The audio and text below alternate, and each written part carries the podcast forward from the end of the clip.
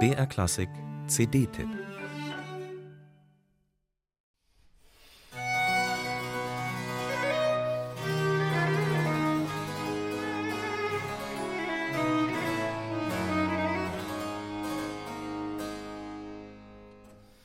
Die Gesichtszüge verzerrt, schreit die junge Frau ihre Wut heraus. Ihre riesige Krallenhand packt jeden Moment zu. Furie ist die Statuette betitelt, das Werk eines unbekannten Künstlers aus der Zeit um 1610, zu sehen im Kunsthistorischen Museum Wien und auf dem Cover der neuen CD des Ensembles Cordarte.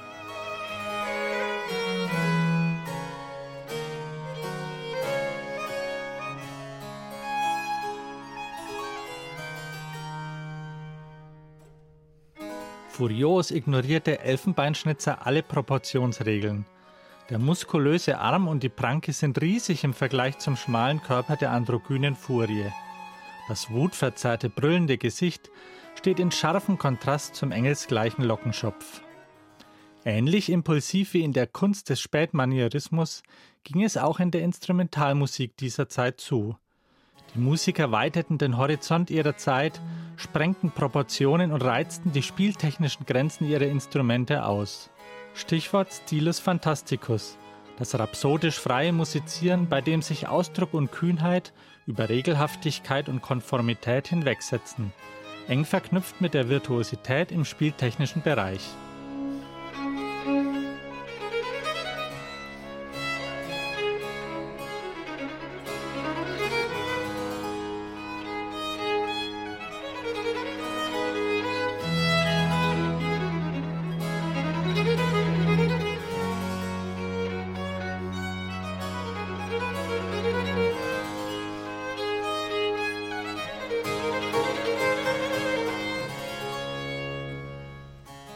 Das Ensemble Cordarte hat unter dem Titel Rhapsodia Italiana exemplarische Stücke des Stilos Fantasticus aus dem frühbarocken Italien auf CD veröffentlicht. Stücke, die aus dem Gestus des Improvisierens oder des Ausschmückens von Melodien und Harmoniefolgen herausgespielt und dann aufgeschrieben worden sind. Das Spontane steht also vor dem Konstruierten.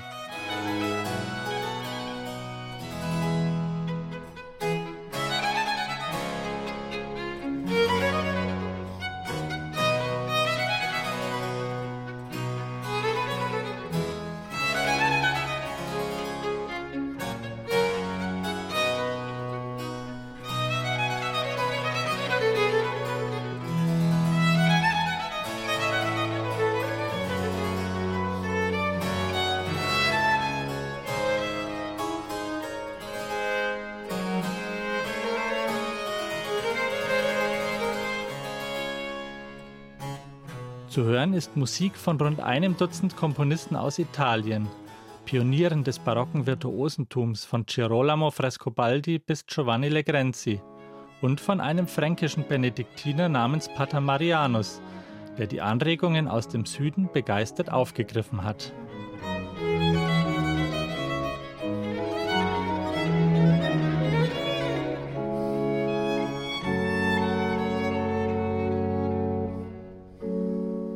Daniel Deuter auf der Barockvioline, Heike Johanna Lindner auf der Viola da Gamba und Markus Merkel auf Cembalo und Orgel leben in jedem Takt die Spiellust, aus der heraus der Stilus Fantasticus einst entstanden ist. Aber auch die intimen Momente bringen sie feinfühlig zur Geltung. In der Interpretation von Cordarte klingen die Novitäten von vor 400 Jahren immer noch aufregend und brandaktuell.